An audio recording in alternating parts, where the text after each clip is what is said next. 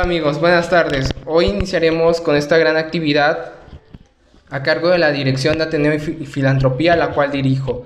Eh, abordaremos el primer episodio que se tratará sobre los derechos humanos, en el cual les presentaré a los integrantes ateneístas que, estarán, que nos acompañarán el día de hoy. Hola, ¿qué tal a todos? Mi nombre es Quirino Pérez Miguel. Eh, soy director actual del, de la Agenda 2030 del capítulo Oaxaca del Ateneo Nacional de la Juventud. Eh, abordaremos temas muy importantes eh, y relevantes, igual que para la juventud, y espero que sea de su interés. Hola, muy buenas tardes, noches, días a quienes nos escuchan, nos ven. Mi nombre es Gustavo Monterrubio, eh, ingeniero industrial, compañero ateneísta y director del programa Vis a Vis dentro del Ateneo.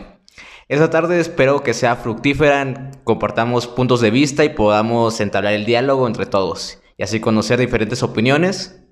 Y bueno, les doy la palabra a mi compañera Angélica. Hola, buenas tardes. Mi nombre es Angélica García Vázquez. También formo parte del Ateneo Nacional de la Juventud, eh, capítulo Oaxaca. Y pues bueno, un gusto estar eh, acompañando a mis compañeros en esta nueva iniciativa, el podcast Ateneísta. Vamos a tratar temas de, interés común, de interés público.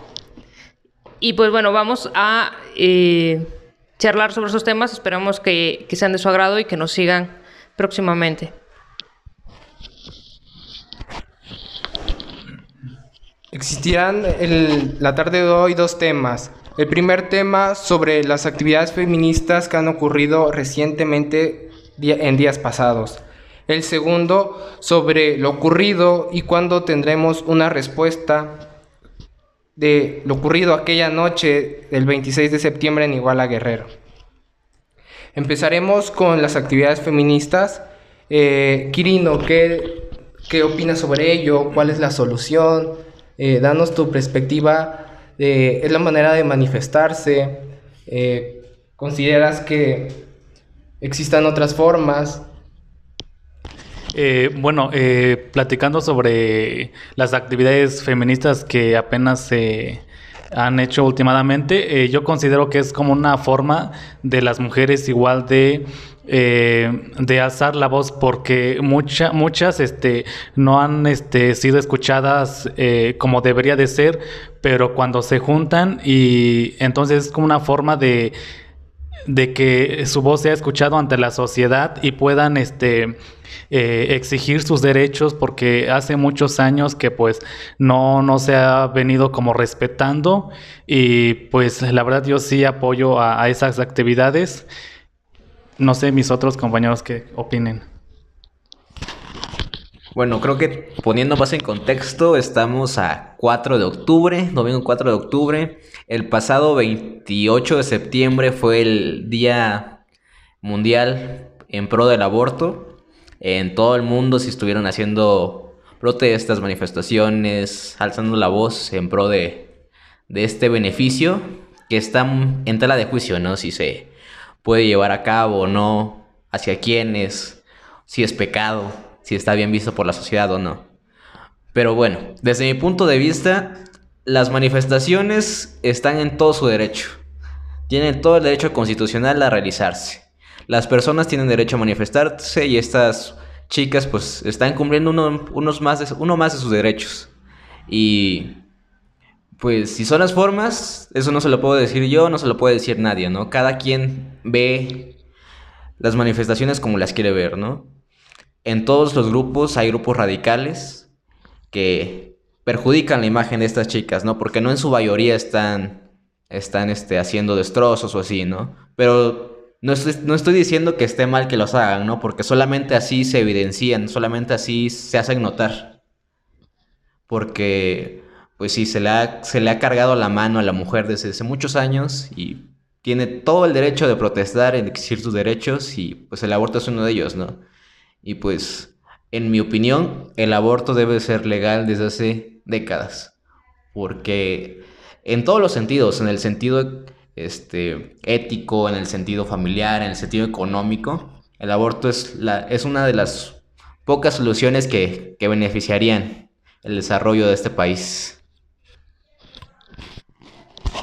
Sí, de igual forma con Gustavo coincido en esa cuestión de la libertad de manifestarse, ella lo están desarrollando de la mejor forma eh, en cuanto a sus bases, en cuanto a su ideología. Sin embargo, también hay que resaltar esta parte de los grupos de choque que están dentro de, de las manifestaciones. Finalmente son ellas quienes desestabilizan este, este movimiento. Cada mujer tiene derecho a decidir qué puede hacer o no con su cuerpo. Sin embargo, el preguntarle a la sociedad es donde se genera esta polémica. Bien puede, puedes ir practicar un aborto y nadie se tiene que enterar, pero el hecho de, hacerlo de un interés público es donde suceden las manifestaciones, se presta malas interpretaciones, eh, las cuestiones de los grupos de choque, como se habían mencionado.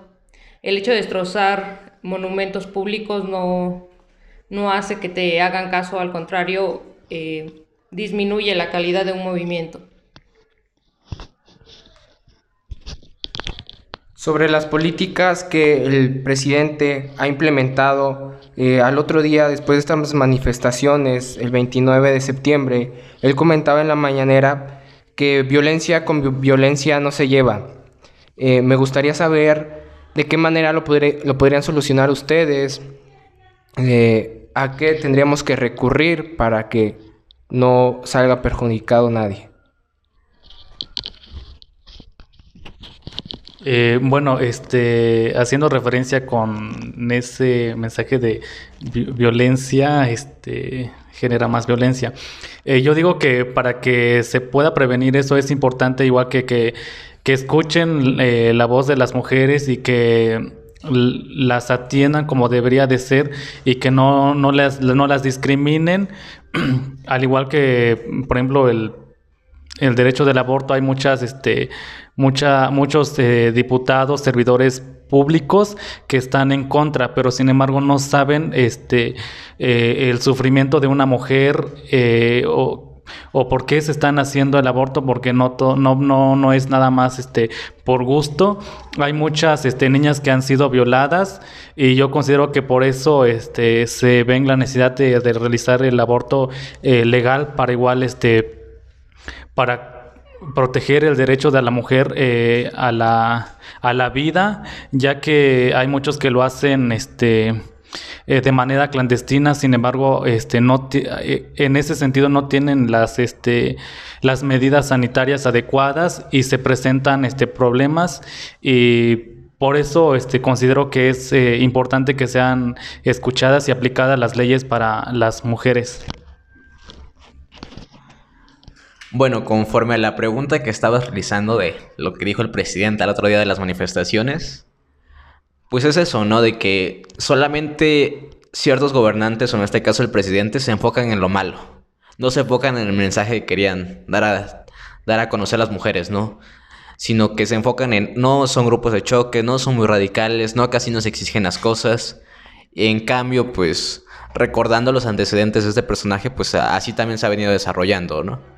Y pues al final no es que esté en contra de la persona, sino estoy en contra de que no se, no se dé el mensaje que se quería dar, ¿no? Sino que solamente resaltan las, las ideas de no son, este, no lo están haciendo de una forma pacífica, no, están, no es una forma correcta de manifestarse, están causando daños al, al país, al patrimonio histórico, cuando si checas las estadísticas, pues no hay, hay muchísimas mujeres que se mueren al año por una mala praxis en un, aborto. Hay cientos de chicas que desaparecen día a día.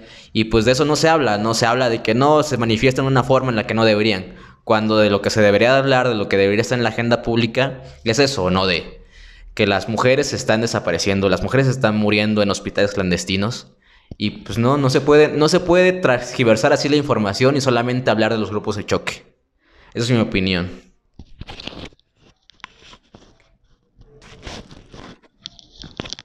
Sí, en ese sentido, las medidas del gobierno eh, hacia este tipo de manifestaciones considero que deberían de ir enfocadas a, garantizar primero la seguridad de los demás ciudadanos, la seguridad de las personas que se están manifestando, En segundo lugar, pues eh, también cuidar el aspecto histórico, los monumentos. Tú dejas que ellos se manifiesten, ejercen su derecho, pero también proteges a terceros, personas que van pasando por las calles, personas que pueden ser perjudicadas por este tipo de movimientos, que no, no están involucrados, sin embargo, muchos han sufrido daños en su patrimonio y eso no, no nos va a dar una solución. En cuanto a, cómo llevar a cabo una mediación, debería de ser un llamado desde las autoridades a, este, a esos grupos, ver que, cuáles son sus necesidades, ver cuáles son sus peticiones, porque hasta el momento no nos queda claro qué es lo que están pidiendo en sus marchas, piden muchas cosas, sus pancartas eh, nos llevan hacia diferentes sentidos, pero necesitamos ver qué es lo que necesitan del gobierno, qué es lo que necesitan del sector salud, qué es lo que necesitan de la sociedad para que su movimiento eh, tome rumbo y podamos saber qué es lo que nos están pidiendo en concreto. Esperando que este podcast sea consumido por muchas eh, jóvenes, señoritas que estén en pie de lucha, estén en estas manifestaciones.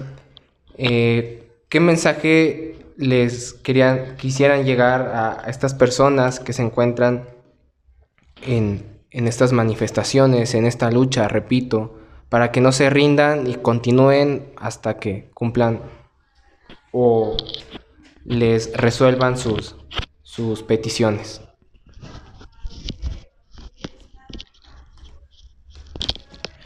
Eh, pues bueno, eh, desde mi punto de vista considero que eh, están bien las marchas pacíficas, pero igual tomemos conciencia con este con lo que hacemos, ¿no?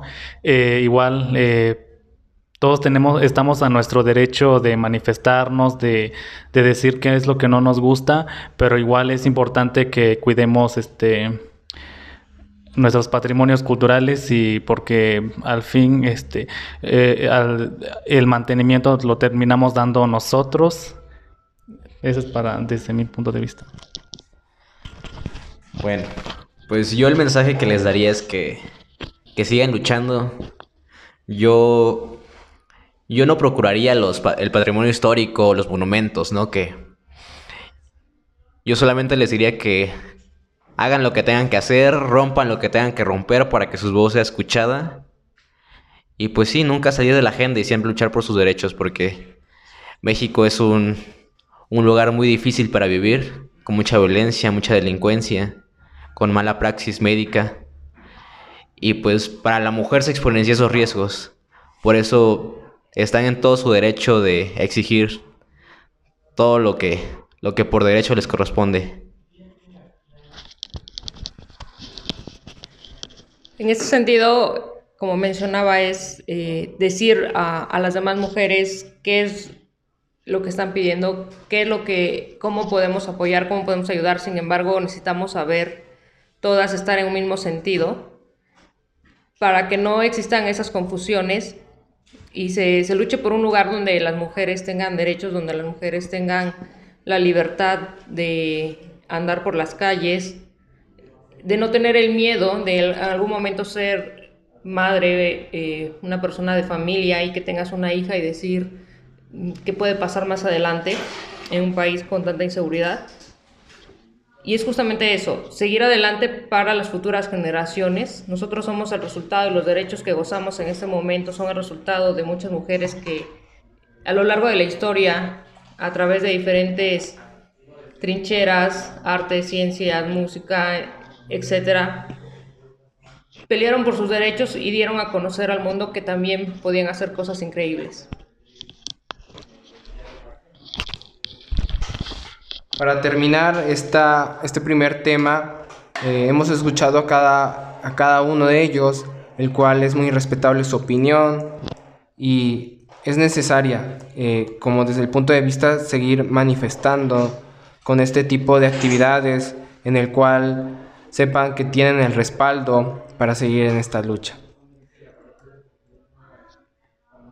Para continuar con el siguiente tema, hablaremos sobre la conmemoración de lo ocurrido aquella noche 26 de septiembre en Iguala Guerrero, de seis estudiantes muertos y 43 desaparecidos.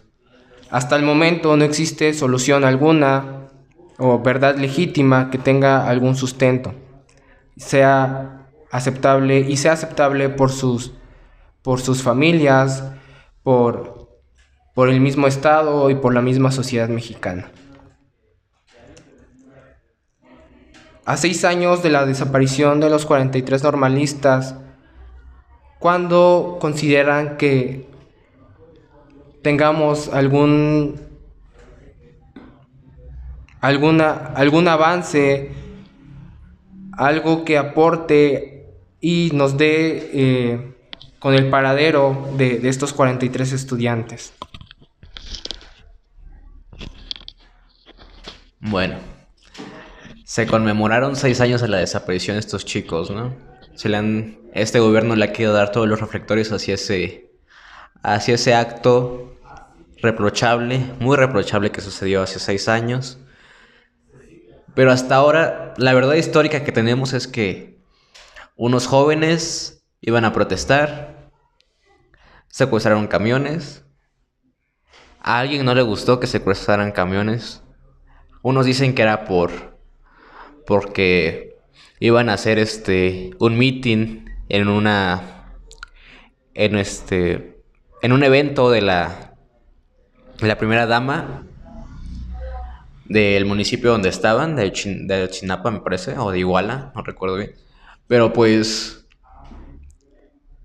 a seis años de ese gran suceso, bueno, de ese suceso tan violento y tan reprochable, no se tiene ni un culpable de quienes de quienes este, hayan sido los responsables. La familia los abarca, está detenida, siguen en prisión, pero no por delito, no por ese delito, están detenidos por delitos de narcotráfico y de malversación de recursos, pero no en ningún momento está especificado en que ellos están ahí por, por los 43 de Chinapa. Es un duro caso del cual no se tiene registro, que es casi nulo. Hay algunos investigadores que han, que han publicado libros acerca de ese hecho. Hay gente que ha, que ha intentado hacer sus investigaciones por propia cuenta y han tenido resultados, los cuales no, no concuerdan con lo que la federación nos dice, ¿no? con lo que la Procuraduría General de la República especifica que pasó ese día. La verdad histórica está hecha para que sigamos en la interrogativa de qué pasó esa noche y qué tan cerca estamos de que vuelva a suceder otro acontecimiento como este. Porque nos refleja lo, lo carente de justicia que estamos, ¿no? Que hasta la fecha no hay un solo responsable por, por esos acontecimientos.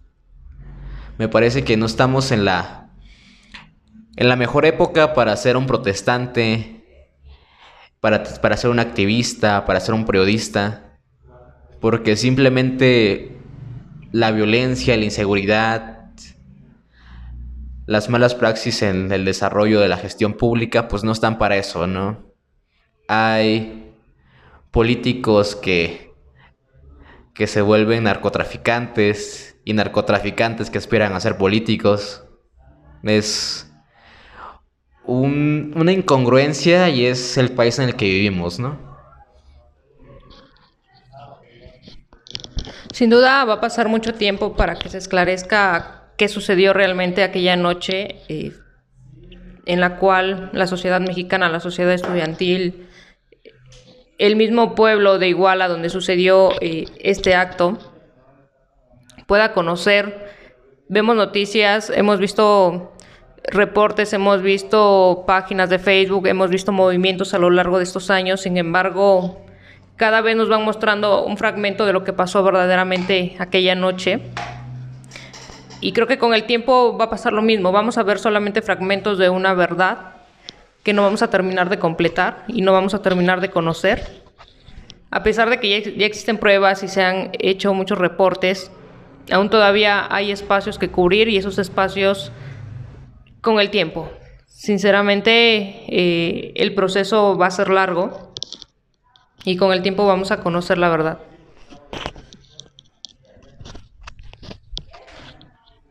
Realmente, para ustedes, ¿quién fue el responsable de aquellos hechos? Bajo sus conocimientos, su punto de vista y la historia que conocen, ¿quién fue el responsable?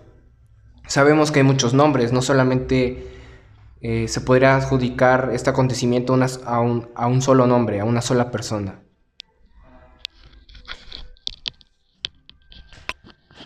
Bueno, es interesante, ¿no? Muchos le echan la culpa al presidente en turno de esa época, que era Enrique Peña Nieto.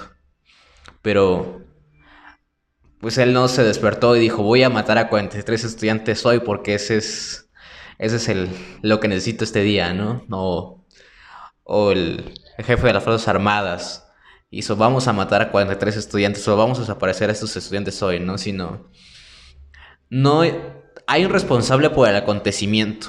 Claro que sí. Alguien que dio la orden para que desaparecieran a estos muchachos, a sus cuerpos, porque posiblemente estén, estén ya muertos.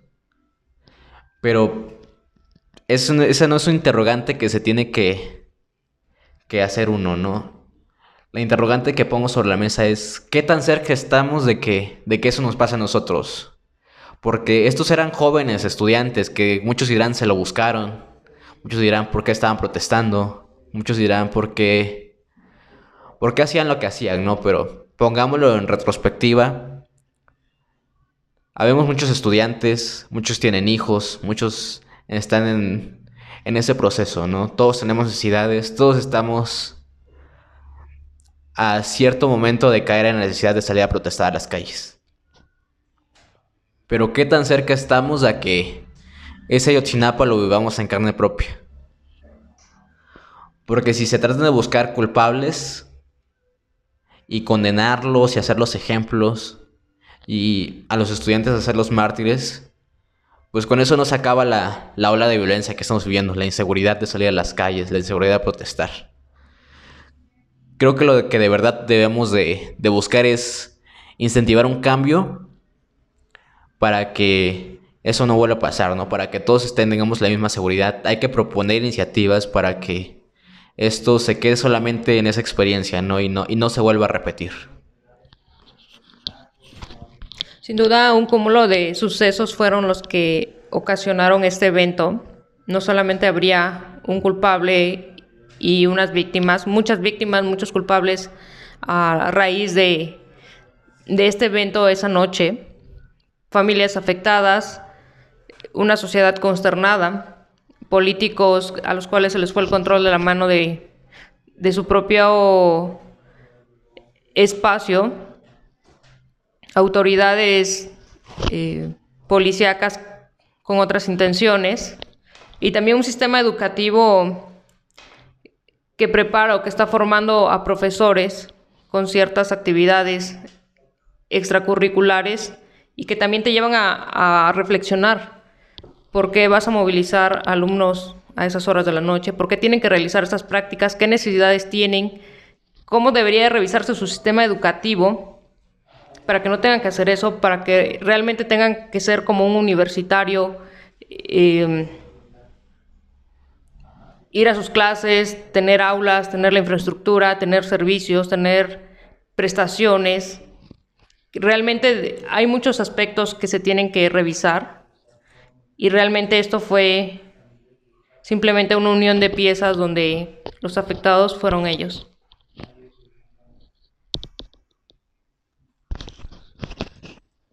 Eh, mencionaban, tenían bastante razón en cuanto al sistema educativo, sus fallas, eh, retomar lo, de Gustavo, que estamos expensos a, vivir otra escena así. Eh, recientemente, hace dos semanas, ocurría lo, que pasó en Michoacán, ¿no? De, estudiantes que se manifiestan y son de nuevo violentados, son reprimidos por la fuerza pública. Eh, Oaxaca es conocido como el estado de resistencia. Eh, tuvimos un suceso parecido en el año 2016 sobre lo ocurrido con, en Hacienda Blanca, en Ochixtlán, que también fueron violentados muchísimos derechos parecidos a los de esa noche.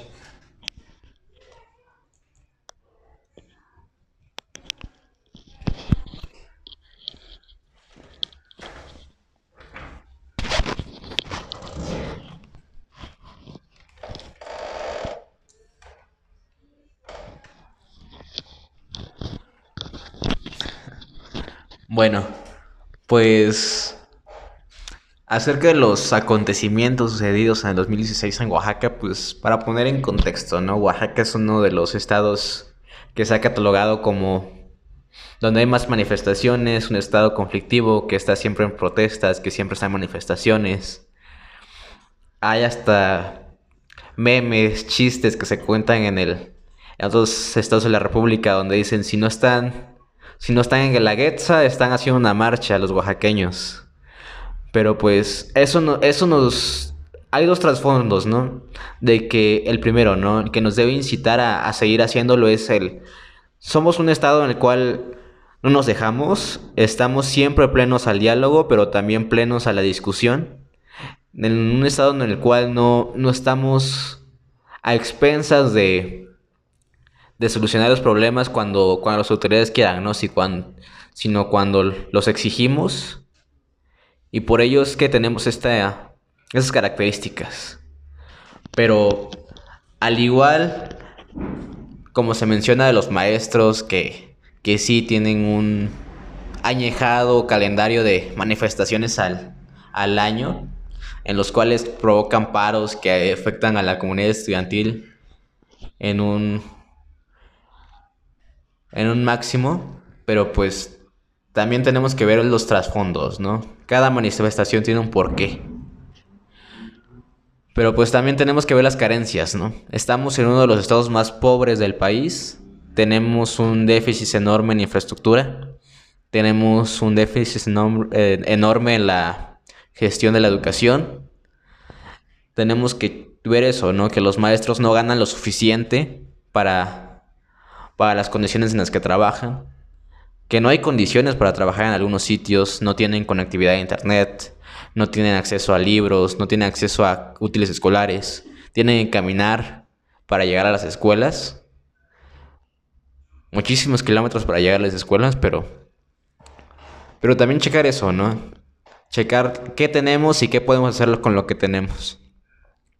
Y pues sin duda, no hemos conseguido mucho a lo largo de estos años que se han venido trabajando este mismo sistema educativo. no hemos logrado sobresalir como, como lo esperábamos. Y Oaxaca, pues yo supongo que está y seguirá siempre con ese sistema de, de manifestaciones hasta que, que no se logre un diálogo pragmático entre verdaderamente las autoridades y los manifestantes. Hasta que no pueda haber las condiciones de trabajo, no van a poder realizarse los, los cambios pertinentes que se requieren. Exacto, eh, como lo había mencionado mi compañero Gustavo, eh, nuestro estado eh, de Oaxaca es un estado multicultural donde hay más de 17 idiomas, ya se consideran 17 idiomas que se hablan acá. Eh, hay diferentes creencias religiosas, este, políticas, culturales y este pues considero que por eso nuestro estado es común. Hay gente que, protesta, van a marchas, eh, son muy participativos y es por ello que ellos este, les gusta alzar la voz y pues solo así se puede eh, escuchar nuestros derechos y pues eso. Sí, la cuestión de que pasamos en Nochistlán, muchas personas fueron afectadas, fueron manifestaciones bastante severa, no solamente en ese punto, sino también en otros dentro de la capital y dentro del estado. es algo que parece que se hiciera común hacia la gente que una manifestación con tinte eh, de exigir algo en cuestiones educativas o cualquier otro aspecto termine en algún enfrentamiento, termine con muertes de personas que participan en el movimiento y aún así personas que van pasando, que están fuera de este contexto y simplemente por un momento equivocado pues sufren los daños colaterales de este tipo de manifestaciones. Los resultados, los beneficios de este tipo de movimientos deberían de ser claros, deberían de ser tangibles, así como afectan no solamente a la sociedad, también nosotros deberíamos como parte de, de la entidad oaxaqueña conocer eh, cuáles son eh, los beneficios que obtienen de esto.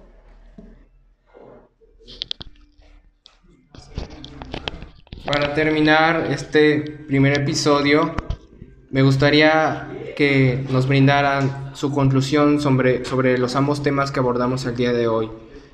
La, las actividades feministas y lo ocurrido sobre los 43 de Ayotzinapa.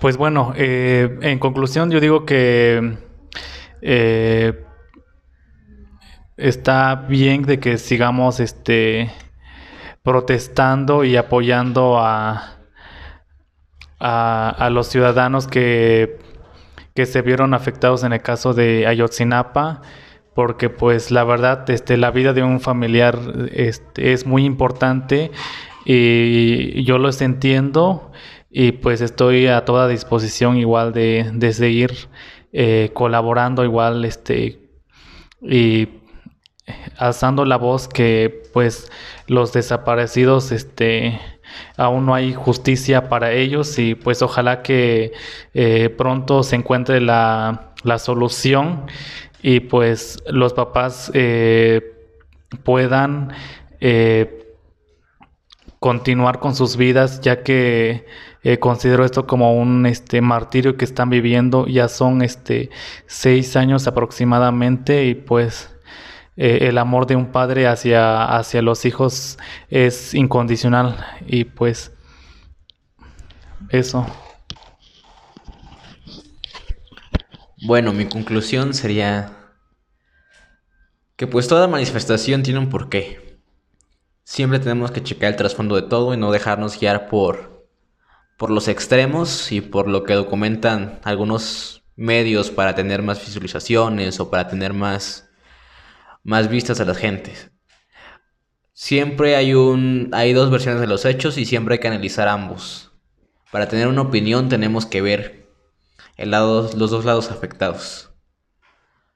Por ello es mi opinión, ¿no? Que todos tenemos el derecho de manifestarnos, todos tenemos que, que alzar la voz cuando nuestros derechos están siendo pisoteados o no se están ejerciendo como deben de ser.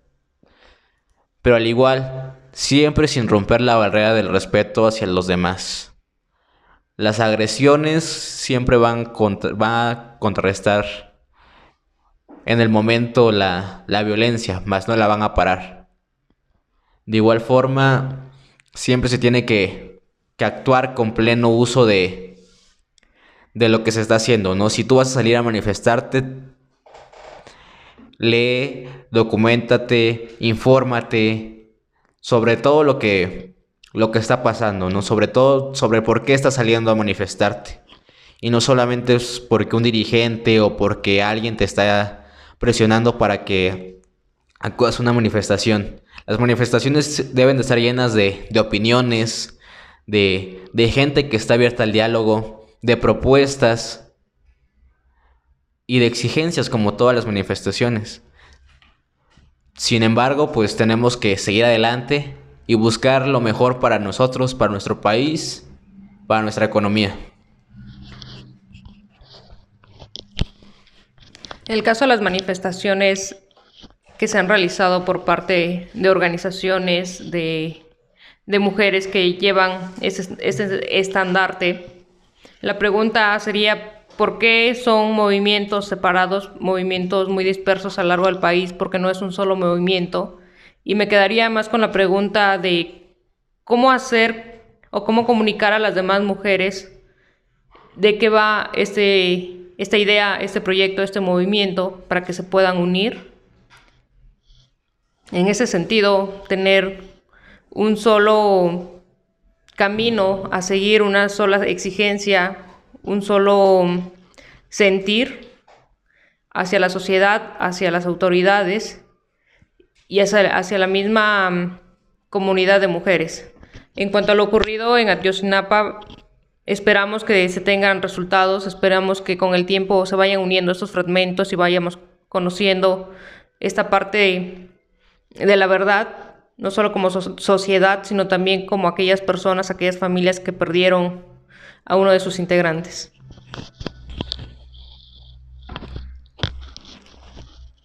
Bueno, eh, muchas gracias a todos. De esta manera concluiríamos el primer, el primer episodio de este gran podcast, que esperamos que haya sido de su agrado. Esperemos haber aportado un poco de conocimiento, crítica y opinión de cada uno de nuestros compañeros que nos acompañaron. Muchas gracias.